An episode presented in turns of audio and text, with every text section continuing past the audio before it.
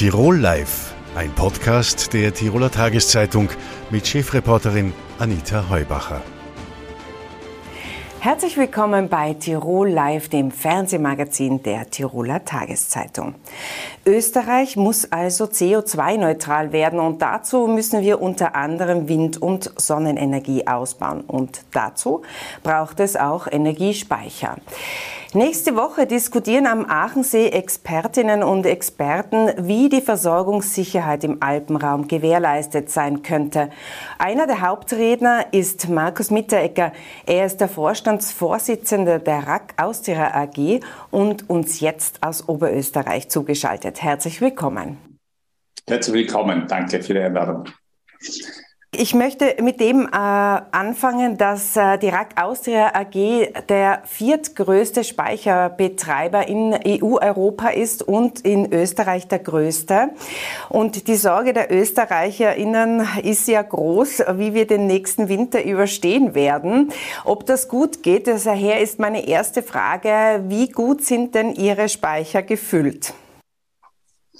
Naja, die Speicher äh, sind eigentlich recht gut gefüllt im Gegensatz zum, zum letzten Winter. Man hat, glaube ich, sehr stark gelernt daraus, dass äh, geringe Speicherstände einfach hohe Verunsicherung hinterher äh, sich äh, bedeuten. Und deshalb sind die mittlerweile eigentlich für die Jahreszeit recht gut befüllt. Es liegt schon um die 30 Prozent in den Speichern. Wobei man hier natürlich unterscheiden muss, wer einspeichert. Das sind ja, wir als RAK sind ja ein Anbieter für viele europäische Kunden. Da gibt es ja unterschiedliche Speicherstände, aber grob gesagt ist sicher schon ein Speicherstand von 30 Prozent allein für österreichische und damit auch Tiroler und Vorarlberger Kunden in den Speichern. Und das ist eigentlich für diese Jahreszeit ein, ein, sehr guter Wert. Jetzt hört man ja immer wieder, dass die Gasspeicher nur bei 10 Prozent äh, liegen. Sie sagen, äh, Ihre Speicher sind zu 30 Prozent voll.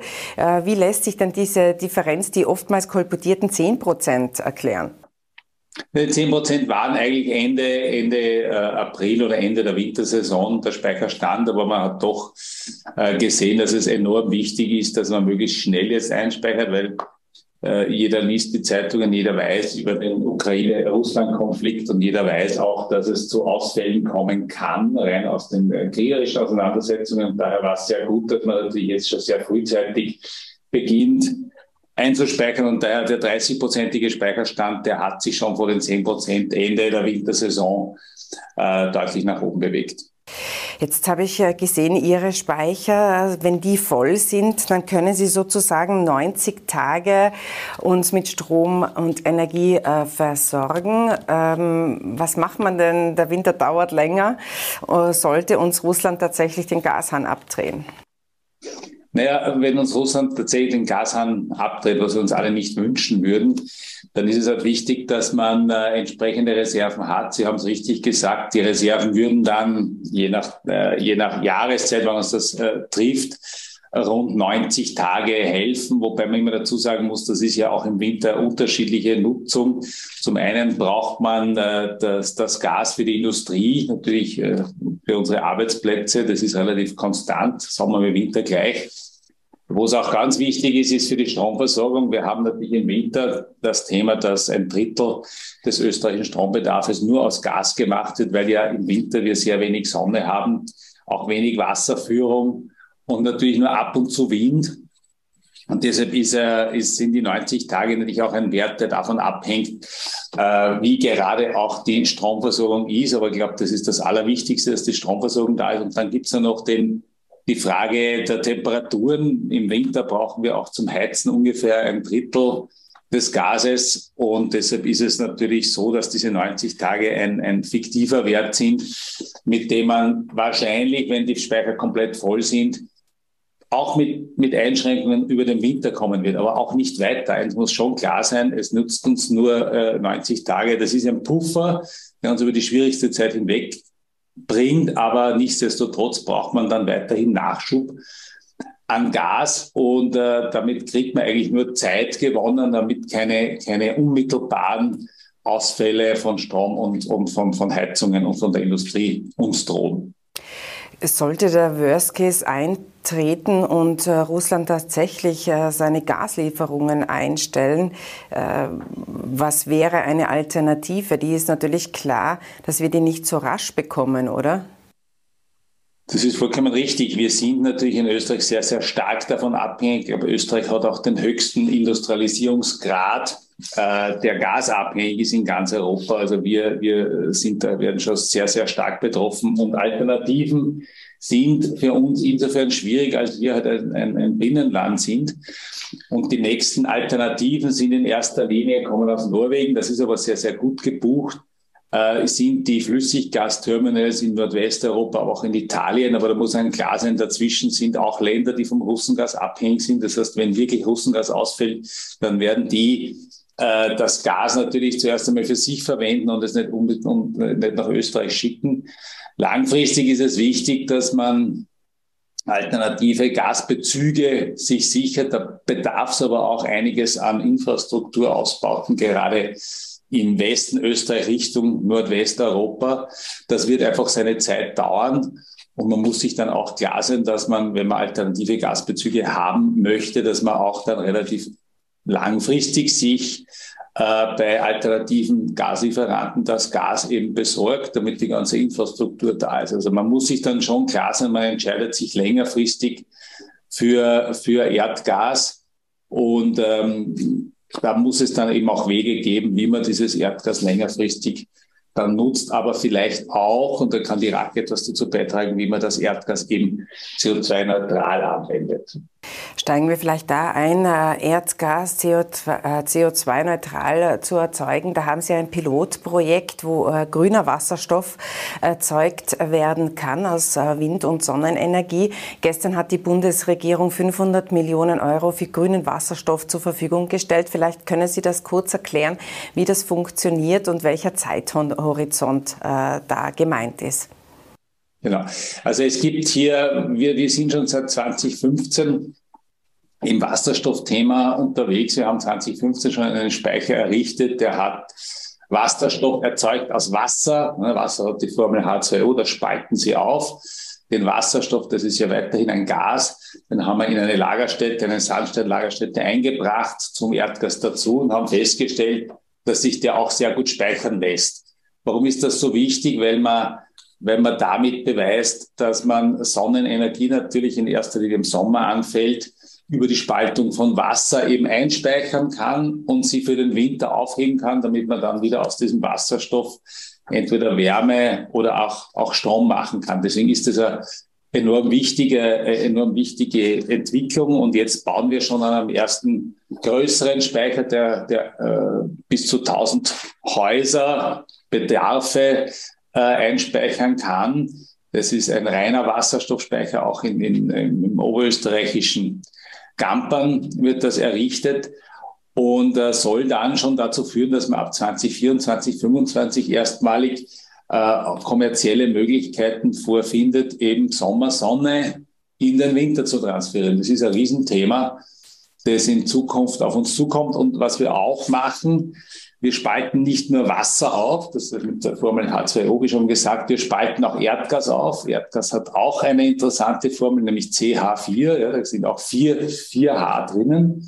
Und das lässt sich auch sehr gut aufspalten. Man braucht deutlich weniger erneuerbaren Strom zum Aufspalten. Und damit hat man auch äh, den Nachweis, dass Erdgas dann auch CO2-neutral angewendet werden kann. Den Kohlenstoff verwendet man in der Landwirtschaft und der Wasserstoff der wird, das vom Erdgas wird dann genauso eingespeichert und im Winter wieder zu Strom, Wärme und für die Industrieversorgung genutzt. Das sind also die zukunftsweisenden Entwicklungen rund um Wasserstoff, die wir da vorantreiben.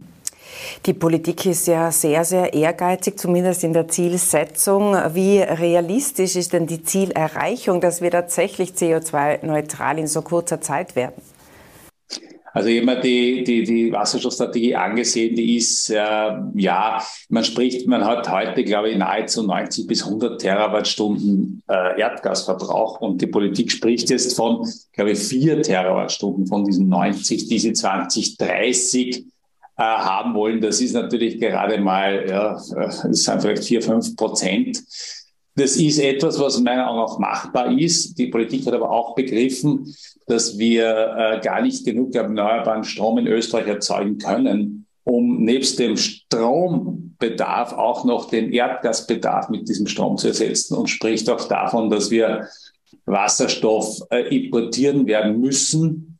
Äh, da wird uns nichts anderes übrig bleiben. Die sprechen von Nordwesteuropa, wo man halt vielleicht Wind hat. Man spricht von Nordafrika, wo man viel Sonne hat. Wir als RAK äh, untersuchen auch die Wege aus äh, Südosteuropa, wo auch äh, Gasleitungen da sind, dass man dort Wasserstoff erzeugt. Aber erkannt ist, dass äh, Österreich kein Selbstversorger sein wird können, sondern immer auch dann, äh, auch beim Thema Wasserstoff oder Erdgasersatz, auf Importe angewiesen sein wird. Und deswegen sind natürlich die Speicher von ganz großer Bedeutung, weil jetzt, glaube ich, jeder versteht, wenn ich etwas importiere, dann sollte ich es tunlichst auch im Land irgendwo ein Lager haben, ja, ein Speicher, denn man sieht plötzlich, wie wichtig das ist, wenn Versorgungsausfälle kommen. Und das kann in Zukunft natürlich bei Wasserstoff genauso passieren. Und deswegen ist es wichtig, dass wir uns mit diesen Themen äh, intensiv beschäftigen. Und da glaube ich, sind wir schon sehr weit vorne. Also über das Versuchsstadium sind wir längst hinaus. Wir bauen schon die ersten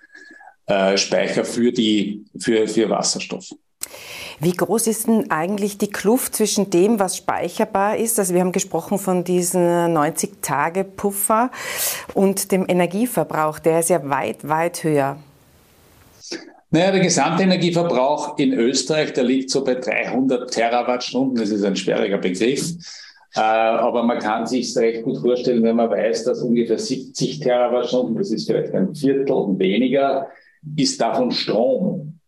Ja, und äh, wenn Sie dann wieder vergleichen, was wir als RAK alleine speichern können, dann sind das auch ungefähr 70 Terawattstunden. Das ist schon sehr, sehr viel, äh, was wir in unseren Speichern unterbringen. Äh, und da sieht man, dass natürlich diese, diese Terawattstundenzahlen schon einen gewaltigen Impact haben, auch auf die gesamte Energiebilanz Österreichs. Und da rede ich jetzt von der Gesamtenergiebilanz, nicht nur von Gas.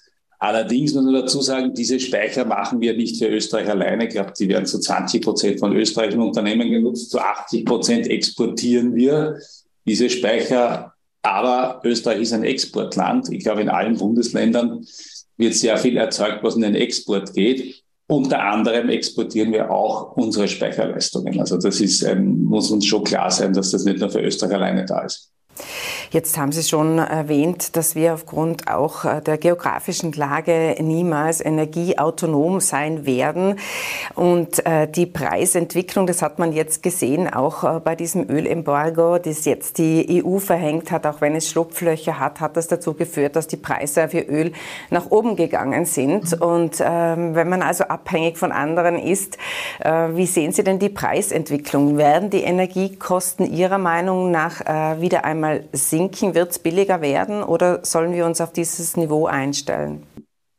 Na, ich denke, dass es schon etwas zurückgehen wird, aber ob wir das ursprüngliche Niveau wieder haben und bei Gas rede ich von, von einem Fünftel, bei Strom, ja, wahrscheinlich ähnliche Dimensionen.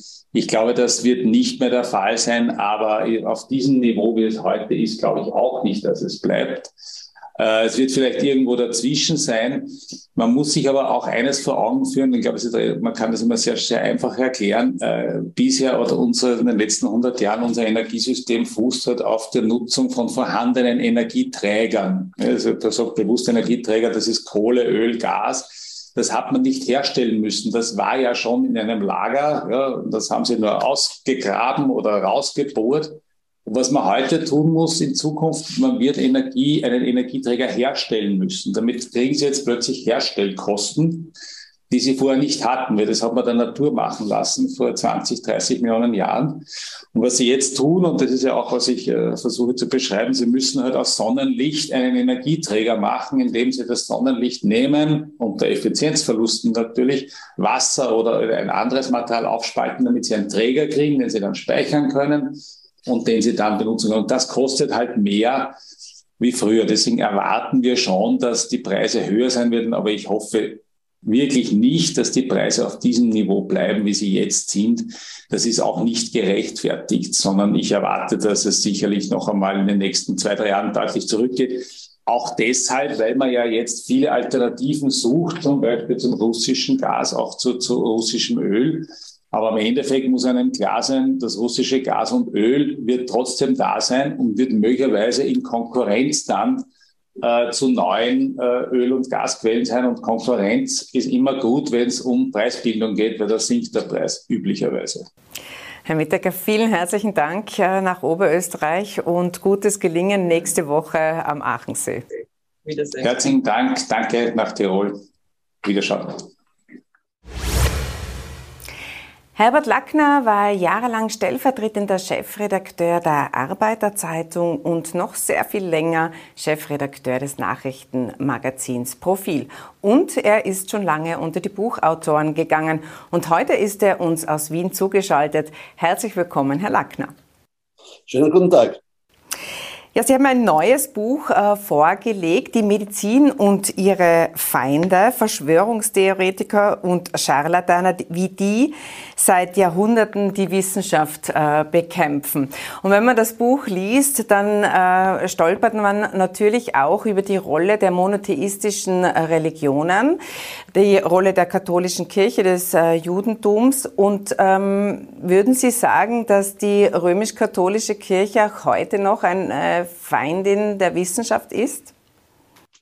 Nein, da hat sich wirklich massiv etwas geändert.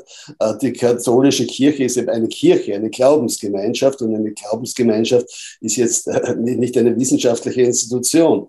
Das ist, das ist ganz klar. Aber die katholische Kirche hat zum Beispiel auch in der ganzen Debatte um Covid und um Impfen einen sehr, sehr vernünftigen Standpunkt eingenommen vernünftiger Standpunkt. Es hat aber auch teils Kritik äh, gegeben von äh, Äußerungen äh, seitens der Kirche. Sie sagen, es war differenziert genug, dieser Blick der Kirche auf diese Pandemie. Ja, also ich, ich richte mich da nach dem Kardinal. Und Kardinal Schönborn hat da sehr klare Worte gesprochen, was das betrifft, äh, äh, dass es natürlich einzelne Gläubige geben wird, die damit nicht einverstanden sind. Äh, das sieht man ja bei jeder dieser Demonstrationen. Da gehen ja auch viele Leute mit Kreuzen und, und, und mit und, also bei den Demonstrationen gegen, gegen die Impfung. Da gehen viele Leute mit Kreuzen mit und, die sind sicher nicht mit, dem, mit den Äußerungen des Kardinals einverstanden. Aber die katholische Kirche hat gerade in dieser letzten Debatte einen sehr, sehr vernünftigen Standpunkt eingenommen. Jetzt ist ja aus Sicht einer Tirolerin auch die Rolle von Andreas Hofer erwähnt. Andreas Hofer, unser Freiheitskämpfer, war sozusagen ein Impfgegner und hat sich gegen die Pockenimpfung stark gemacht, auch mit einem Argument, das durch an, das, die, an die jetzige Zeit erinnert. Hofer hatte also gemeint, dass wenn man sich impfen lässt, dass dadurch den braven Katholiken der Protestantismus eingeimpft werden könnte. Äh, sehen Sie Analogien auch zu heute? Ja, natürlich. Es drängt sich ja gerade so auf, dieses Argument, ich lasse mich nicht impfen, weil Bill Gates will mir da einen Chip in den Oberarm äh, oder irgendwo hin einpflanzen. Äh, das ist, diese Analogie drängt sich ja gerade so auf. Äh, äh Andreas Hofer, es war eine andere Zeit natürlich, das, das ist äh, äh, viele, viele Jahre her. Aber man darf auch nicht vergessen, diese, diese Bockenimpfung war zum damaligen Zeitpunkt schon hochwirksam. Das hat gut funktioniert. Das war die erste Impfung, die wirklich gut funktioniert hat. Und Bocken war eine entsetzliche Krankheit. An Bocken sind etwa ebenso viele Menschen gestorben, wie heute an Krebs sterben. Aber es hat Krebs betrifft doch äh, hauptsächlich ältere Menschen, äh, äh, aber Bocken hat äh, Kinder betroffen, Kinder und Jugendliche und junge Menschen auch betroffen. Also das war eine ganz entsetzliche Krankheit und dass es diese Impfung gegeben hat, war ein großer Fortschritt. Napoleon war, ein, war ja auch nicht nur, ein, nicht nur ein Feldherr, sondern auch ein, ein, ein Mann des Fortschritts in bestimmten Bereichen. Er hatte in, in Frankreich eine Impfpflicht eingeführt, die für alle besetzten Gebiete galt, also auch für Bayern, also dann auch in weiterer Folge für Tirol. Und das war sozusagen einer der, noch ein, ein, ein Tropfen, der den, das Fass zum Überlaufen brachte im Heiligen Land Tirol. Herr Andreas Hofer konnte natürlich mit der Aufklärung auch nicht wirklich viel anfangen, aber Sie haben schon äh, gesagt, die Pockenimpfung war damals zu der Zeit ja schon sehr effektiv. Wenn man jetzt die Covid-Impfung anschaut, dann hat man schon als Geimpfter eigentlich den Eindruck, na so toll, wie man es uns versprochen hat, so ist es halt doch nicht. Man kann sich weiterhin anstecken, man kann auch unter Umständen sogar äh, hospitalisiert werden. Wenn man die Zahlen jetzt in Portugal ansieht, äh, dann könnte man zu dem Eindruck gelangen. Ist es nicht durchaus äh, legitim, gegen die Impfpflicht zu sein? Naja, nein, das, also gegen die Impfpflicht kann man schon sein, aber man sollte nicht gegen die Impfung an sich sein. Äh, die, man darf ja nicht vergessen, dass die Impfung, das, ist, das, das, sind, das sind belegte äh, Tatsachen, dass die Impfung zwar nicht jetzt hundertprozentig vor der An Ansteckung schützt, aber dass sie auf alle Fälle vor schweren Verläufen schützt. Es kommen weniger Leute ins Krankenhaus, es kommen weniger Leute in die Intensivstationen in der Folge und es sterben weniger Leute daran. Sie dürfen ja nicht vergessen, dass äh, heute bis jetzt, bis, noch bis heute, ja, und jetzt, wir sagen, wir sind schon drüber, aber es sterben immer noch ungefähr 50 Menschen pro Woche an Covid. Und wenn man sich jetzt einmal vorstellt, dass im, im Straßenverkehr im ganzen Jahr 400 Menschen sterben, dann sieht man, dass das schon immer noch ein großes Problem ist und dass man alles tun muss, sodass das weniger Leute äh, schwer und vielleicht sogar tödlich erkranken. Aber man muss auch sagen, dass die Impfgegner, würden Sie die als wissenschaftsfeindlich bezeichnen? Es ist ja so, dass da durchaus auch unter den äh, Medizinern oder auch unter anderen Wissenschaftlern die Impfung als äh, umstritten gilt. Äh, der Ärzteberuf ist ein sehr vielfältiger. Also so wie der Journalistenberuf oder wie auch Ihr Beruf, äh, da gibt es viel, äh, sehr, sehr vielfältige Tätigkeiten und sehr vielfältige Tätigkeitsbereiche. Auch bei den Ärzten gibt es welche, die, die schwören auf Homöopathie oder die schwören auf andere Naturheilmethoden und sagen, die sind genauso wichtig wie wissenschaftlich fundierte Therapiemethoden. Und es gibt Ärzte, und, und das ist doch eine überwiegende Mehrheit, die sagen, nein, evidenzbasierte Medizin ist wichtig. Äh, wir müssen nachvollziehen können, wie Krankheiten entstehen und wie wir Krankheiten therapieren und wie die Wirkung unserer Therapie ist. Und das ist die Mehrheit der Ärzte und eine Minderheit äh, ist halt dagegen. Aber äh, wir haben in diesen Tagen jetzt auch in Tirol sehr viel über Verschwörungstheoretiker diskutiert. Und da hat eine Psychologin gemeint, sie würde schätzen, äh, dass der Anteil an Verschwörungstheoretikern zwischen 5 und 15 Prozent ist in der Bevölkerung. Das kam mir sehr, sehr hoch vor. Wie hoch würden denn Sie meinen, dass äh, der Anteil der Verschwörungstheoretiker ist? Ich würde ihn sogar noch höher ansetzen. Ich würde ihn sogar noch höher ansetzen. Äh, wir haben in unserem Buch, das ich jetzt einmal kurz in die Kamera halte, damit man das sieht. Äh, äh, wir haben, ich habe das Buch ja gemeinsam verfasst mit Christoph Zielinski. Christoph Zielinski ist der wahrscheinlich angesehenste äh, Krebsarzt oder Krebsspezialist in ganz Österreich seit vielen, vielen Jahren, ja sogar Jahrzehnten. Also ein, ein, ein wirklich ein auf, auf, auf, am Boden der Wissenschaft stehender Arzt und Mediziner, der schon viele, viele hunderte Menschen auf diese Weise das Leben gerettet hat. Und wir haben mit diesem Buch auch äh, zitiert Studien, was die Wissenschaft, das Wissenschaftsverständnis der Österreicher betrifft. Und das Wissenschaftsverständnis der Österreicher ist erschreckend. Äh, es, es sagen, es sagen äh, ich würde gern mehr über Wissenschaft, den, den Satz, ich würde gern mehr über wissenschaftliche Entwicklungen erfahren, verneinen, verneint jeder dritte Österreicher und Österreicherin natürlich auch. Also ein Drittel der Menschen, die über Wissenschaft gar nichts wissen. 40 Prozent sagen, der Hausverstand ist genauso wichtig wie wissenschaftliche Studien. Na, ist er nicht. Wenn Sie, wenn Sie eine schwere Krankheit haben, und die muss gar nicht so schwer sein, das kann ja Lungenentzündung sein, eine Blinddarmentzündung und so weiter sein, äh, dann sind Sie mit, mit der Wissenschaft und mit wissenschaftlicher Medizin immer noch weit besser bedient als mit, mit äh, äh, warmen Umschlägen oder, oder Annika Salbe auf, der, auf dem Blinddarm. Ja? Äh, äh, das werden Sie nicht übernehmen. Aber äh, beim Anteil der Verschwörungstheoretiker, äh, okay, äh, Österreich ist also nicht so wissenschaftsfreundlich, aber Sie würden nicht sagen, dass die dann gleich Verschwörungstheoretiker sind, oder? Naja, die, die Grenzen sind da wahrscheinlich drum fließend. Das ist, nicht, das ist nicht so genau abzugrenzen, aber feststeht, dass laut dieser Eurostat-Umfrage, und Eurostat ist das Statistische Amt der Europäischen Union, also die haben große Samples, die machen Umfragen in allen Staaten, äh, allen Mitgliedstaaten der EU. Und bei, dies, bei dieser Umfrage sind wir am vorvorletzter Stelle von 27 äh, EU-Staaten, was das Wissenschaftsverständnis betrifft, ja, oder was das Vertrauen in die Wissenschaft betrifft. Ja. Und das ist schon äh, äh, bestürzen, würde ich sagen. Also wir sind ein, ein, ein, wohlhabender Staat, ein reicher Staat. Wir sollten auch, unser, unser Bildungssystem sollte auch so sein, dass die Menschen Verständnis und Interesse an der Wissenschaft haben. Aber wenn ein Drittel der Leute sagt, ich will über Wissenschaft gar nichts wissen, dann ist das ein bisschen bestürzend.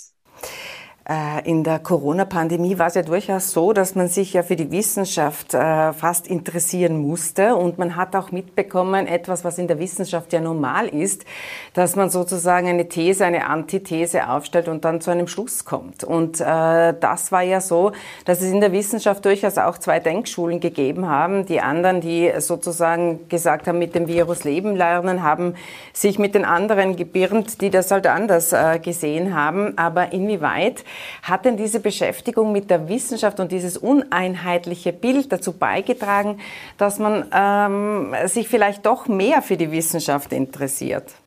Also ich fand das Bild gar nicht so uneinheitlich. Alle ernstzunehmenden Virologen und Mediziner haben im Prinzip die gleiche Position vertreten mit kleinen Abweichungen. Die einen haben geglaubt, ja, die Wirkung, der, die präventive Wirkung der, der, der, der Impfung hält länger, die anderen haben gesagt, na, wahrscheinlich wird das nicht so lange halten. Aber im Prinzip haben sie alle den, den, den Wissenschaftsstandpunkt vertreten. Fast alle. Ja. Es war eine kleine Minderheit von Ärzten, ich glaube 199 Ärzte haben irgendeinen einen, einen, offenen Brief unterschrieben und vielleicht gibt es noch ein paar mehr, die das nicht unterschrieben haben. Aber die, die, die, die, die wirklich überwiegende Mehrheit der Mediziner äh, hat das schon sehr realistisch eingeschätzt. Äh, das, da da gab es keine Zweifel aber sehr realistisch eingeschätzt. Ich kann mich da an Aussagen erinnern von 100.000 Toten. Am Ende ist es jetzt so, dass ja der Faktencheck äh, des Gesundheitsministeriums derzeit ausweist, dass alle positiv Getesteten zu 0,48 Prozent das Risiko haben, auf der Intensivstation zu landen. Und es hat da durchaus zwei Denkschulen auch in Deutschland gegeben, mit, mit Drosten und Henrik Streeck beispielsweise. Ich weiß schon, äh, Sie meinen diesen Brief, den da einige Ärzte unterschrieben haben, und Sie haben es vermutlich auch auf die Impfung jetzt bezogen, oder? Na, ich meine, diesen Brief, der äh, ist, noch nicht so lange her, die, die, die sich gegen Impfbriefe und überhaupt äh, skeptisch gegenüber allen Maßnahmen gezeigt haben.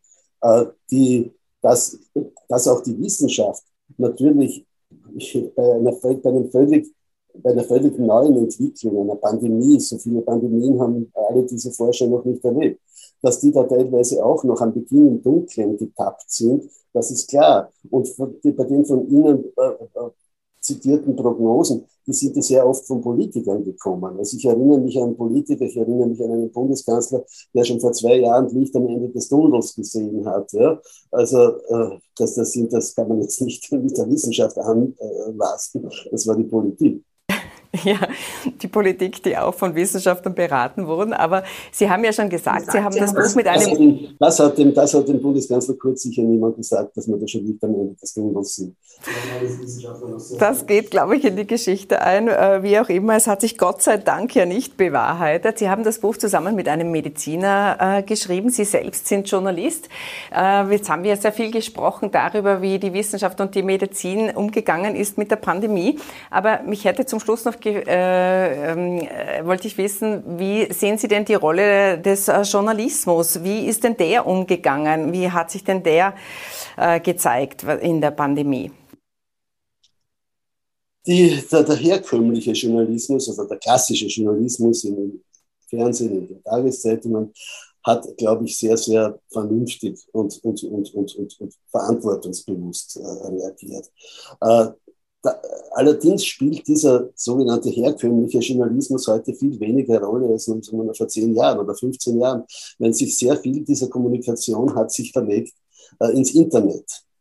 Äh, dort sind Kräfte unterwegs, die halt unkontrolliert sind. Nicht? Während in Zeitungen doch eine gewisse Selbstkontrolle stattfindet, findet im Internet überhaupt nicht statt. Und wenn sich dann noch eine politische Partei des Ganzen bemächtigt, namentlich die FPÖ, die das auch teilweise finanziell unterstützt hat, in, besonders in Oberösterreich, wo die FPÖ in der Regierung sitzt und wo das für sie ein bisschen leichter ist mit Inseraten und so weiter, äh, dann äh, dann kann das schon wirkungsmächtig werden und äh, kann dann auch zur eine, eine große Organisationskraft entwickeln. Also ich war sehr verwundert, dass bei diesen äh, Demonstrationen in Wien 40.000 Menschen auf die Straße gegangen sind. Das ist auch für Wien sehr, sehr viel.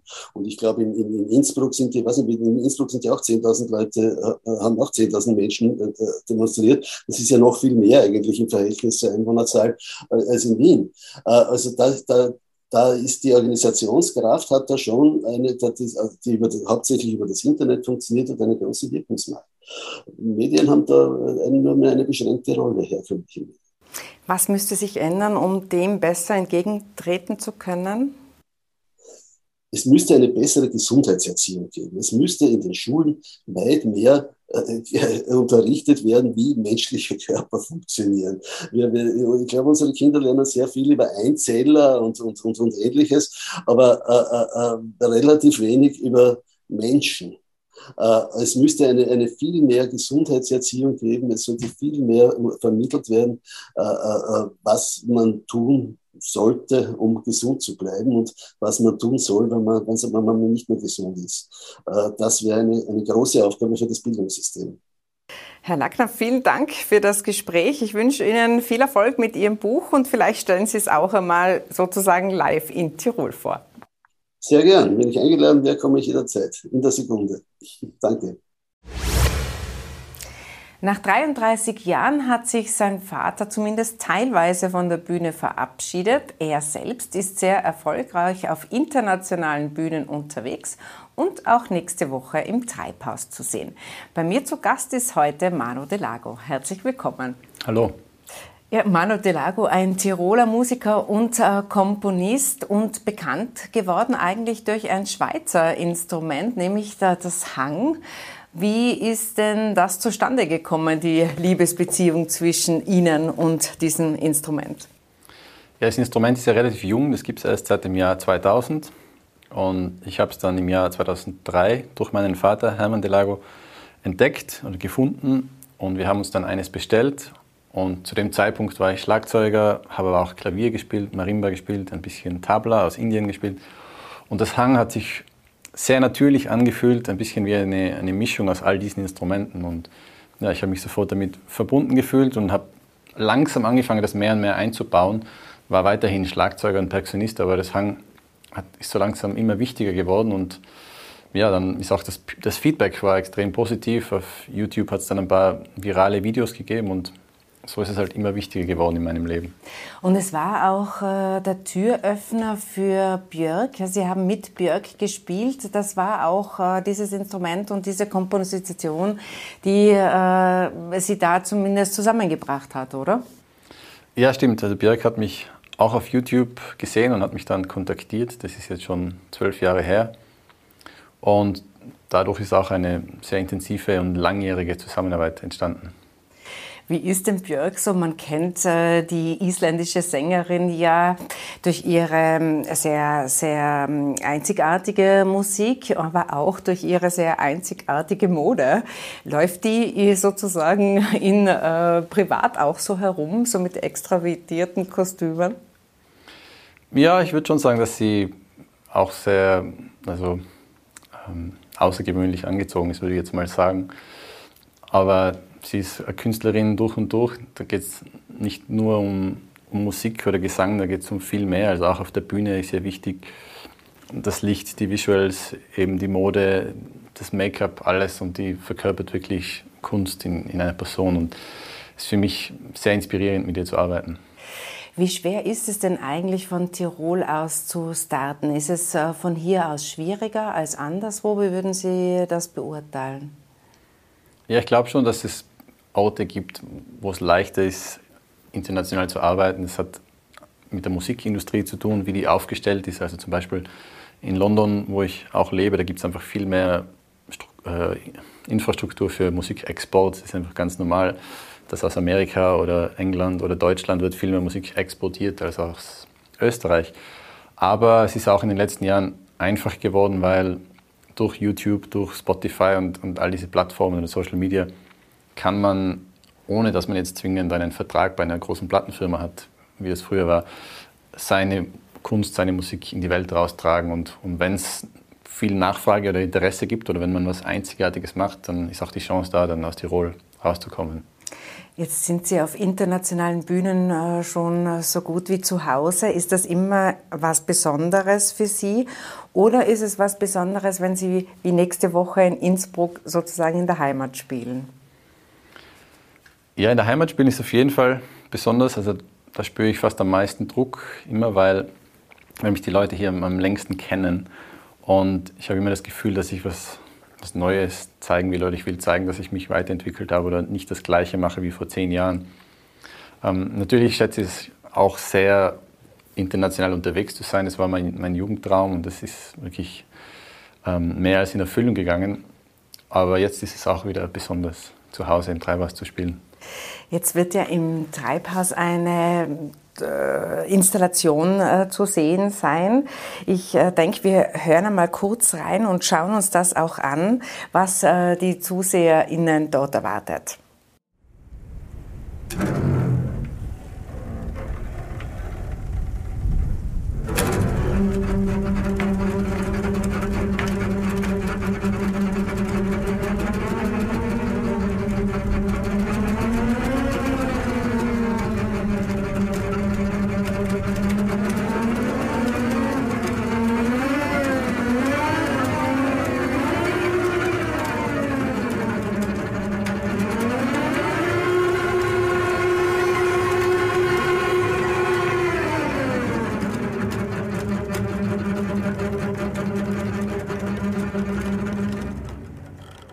Das ist also das Verschmelzen von Natur und Technik. Und ähm, was sind denn Ihre Worte dazu? Wie, wie, würden Sie das darstellen? Man hat es jetzt gesehen, aber wie würden Sie äh, diese Art von Performance beschreiben? Ja, ich habe, um ein bisschen auszuholen, ganz lange mit Bands und Ensembles zusammengespielt und Environme ist jetzt meine erste Solo-Show und ich habe jetzt wirklich lange überlegt, wie kann ich eine Solo-Show interessant gestalten, so dass es nicht langweilig wird, wenn man nur mir zusieht. Das, daher wollte ich eine, eine starke visuelle Ebene um mich herum haben. Und diese visuelle Ebene ist unser sogenanntes Environment, also unsere Umgebung, genau. Und es ist aber nicht nur jetzt Natur, sondern es sind auch Maschinen dabei, Strom, menschliche Eingriffe in die Natur, Autos, alles Mögliche, aber auch Tiere, Pflanzen, Feuer, Wasser, also ganz viele Dinge, die uns umgeben, fließen in die Musik ein und eben auch in die Visuals. Und ich habe zwölf Videos dafür produziert. Da ist mir die Pandemie ein bisschen entgegengekommen, weil ich einfach sehr viel Zeit hatte. Alle meine Konzerttourneen waren abgesagt. Und ich habe dann die Zeit genutzt, Environ Me zu produzieren. Und es waren eineinhalb Jahre Arbeit an diesem Programm, an dieser Live-Show, bevor sie dann auf die Bühne gegangen ist. Und jetzt die Show live zu spielen, ist jetzt ein bisschen so wie, wie Früchte ernten. Äh, Sie haben die Pandemie erwähnt. Wie schwer war das für Sie, diese Zeit zu ertragen oder haben Sie es äh, überwiegend positiv erlebt? Überwiegend positiv würde ich jetzt nicht sagen, aber ich glaube, ich habe es gut geschafft, die Zeit kreativ oder produktiv zu nutzen. Zwar nicht von Anfang an, weil am Anfang wusste ja niemand, wie lange das dauert. Das hat man gedacht, das sind vielleicht ein paar Wochen oder ein paar Monate. Und da war ich noch eher passiv und eher so auf Entspannen und ein bisschen Auskurieren von vielen Reisen und Strapazen. Aber dann habe ich gesehen, okay, das dauert länger und dann bin ich eben produktiv geworden und dann die, so das 2021er Jahr habe ich dann wirklich gut nutzen können und das Projekt oder die Show Environme auf die Beine gestellt. Jetzt sind Sie Musiker, Komponist, aber auch sehr, sehr sportlich. Sie haben eine Radtour auch im Zeichen des Umweltschutzes und, äh, unternommen. Die Recycling-Fahrradtour, 1500 Kilometer haben Sie da zurückgelegt. Wie ist denn aus Ihrer Sicht diese Tour gelaufen? Die Tour ist großartig gelaufen. Also es war unglaublich, wie meine Band und Crew wie, was die mitgemacht haben mit mir und weil wir einfach, es war extrem anstrengend, aber auch sehr zusammenschweißend. Es war ein, ein unglaubliches Teamerlebnis, weil man, es ist wirklich ganz anders, wenn man mit einem Tourbus oder mit dem Flugzeug reist, als wenn man als Gruppe zusammen an acht bis zehn Stunden am Tag am Fahrrad sitzt und sich gegenseitig unterstützt und wenn es einem mal nicht so gut geht, dann nimmt man das Gepäck von dem. Und Meinst es war einfach, zumindest E-Bikes? Oder, Nein, es waren ganz normale Fahrräder okay. und die, die Anhänger hatten 60 Kilo, also es war wirklich sehr sportlich. Ähm, lange Fahrradtage und dann oft eben noch Konzerte am Abend. Wir haben 18 Konzerte gespielt unterwegs und waren 35 Tage unterwegs um ganz Österreich. Und ja, es war ein unvergessbares Erlebnis für mich. Und äh, hat es was äh, gebracht im Sinne Sensibilisierung im Umgang mit der Natur? Was würden Sie meinen? Auf jeden Fall, ja. Also ich, wir haben jeden Tag ein Video veröffentlicht als sogenannten Videoblog und haben sehr viel Feedback bekommen, dass die Leute inspiriert wurden, zum einen mit äh, Energiegewinnung, also wir hatten ja Solarpaneele auf den Fahrradanhängern, mit Ernährung. Wir haben die ganze Tour uns vegetarisch ernährt und uns von Fans und Publikum mit hausgemachter möglichst verpackungsfreier Nahrung äh, unterstützen lassen oder versorgen lassen. Wir haben eben versucht, Müll so gut es geht zu vermeiden über die ganze Tour. Und diesen, in diesen Videoblogs haben wir viele von diesen Aspekten gezeigt. Und da haben wir sehr viel positives Feedback bekommen, auch sehr viel Medienecho. Und ich glaube schon, dass das was bewirkt hat und auch andere Leute inspiriert hat, äh, ihr Leben umweltfreundlicher zu gestalten. Glauben Sie, dass da die äh, jüngere Generation ähm, empfänglicher ist für das Thema Ressourcen schonen? Oder ist es jetzt mittlerweile schon so, dass sich das durchzieht durch die Generationen? Ja, ein großes Problem ist sicher die Gewohnheit, weil es gibt viele Dinge, die wir immer schon so gemacht haben und deswegen immer so machen werden, auch wenn sie vielleicht anders besser werden oder effizienter werden. Und bei Gewohnheit ist es wahrscheinlich schwieriger, ältere Menschen umzustellen als, als junge Menschen. Also wenn jemand jetzt noch, noch keinen Führerschein hat, tut es sich wahrscheinlich leichter, nicht mit dem Auto zu fahren, als jemand, der seit 30 Jahren jeden Tag mit dem Auto fährt und, und die fünf Kilometer oder die zwei Kilometer zum Supermarkt jeden Tag mit dem Auto fährt. Also ist es sicher für junge Menschen in gewissen Fällen leichter, aber es ist schon ein sehr präsentes Thema, das, das alle betrifft.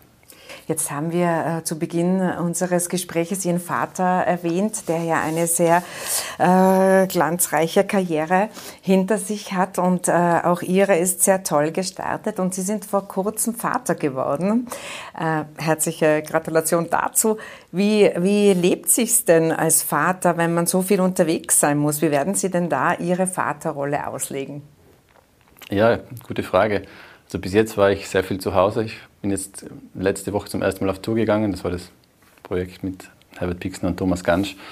Die ersten sechs Wochen war ich zu Hause und es ist auf jeden Fall, es war sehr schön oder ist sehr schön, Vater zu sein und ich genieße es und werde auf jeden Fall in den nächsten Monaten, wahrscheinlich Jahren auch reduzieren. Also ich war in den letzten Jahren eben sehr, sehr viel auf Tour, teilweise so acht, sechs bis acht Monate im Jahr und das werde ich jetzt auf jeden Fall reduzieren auf zwei bis drei Monate im Jahr. Also mal schauen, es ist jetzt noch schwer zu sagen. Wir müssen das auch erst finden, was möglich ist, was Sinn macht, aber ich möchte auf jeden Fall mehr zu Hause sein. Es wird dann äh, auch nicht ganz einfach sein, das zu managen. Ich wünsche Ihnen jedenfalls alles Gute dabei. Alles Gute auch für den Auftritt am nächsten Mittwoch im Treibhaus. Und äh, toi, toi, toi. Dankeschön. Ihnen herzlichen Dank für die Aufmerksamkeit. Tirol Live können Sie wie immer auf tt.com sehen und via Podcast nachhören. Tirol Live, ein Podcast der Tiroler Tageszeitung. Das Video dazu sehen Sie auf tt.com.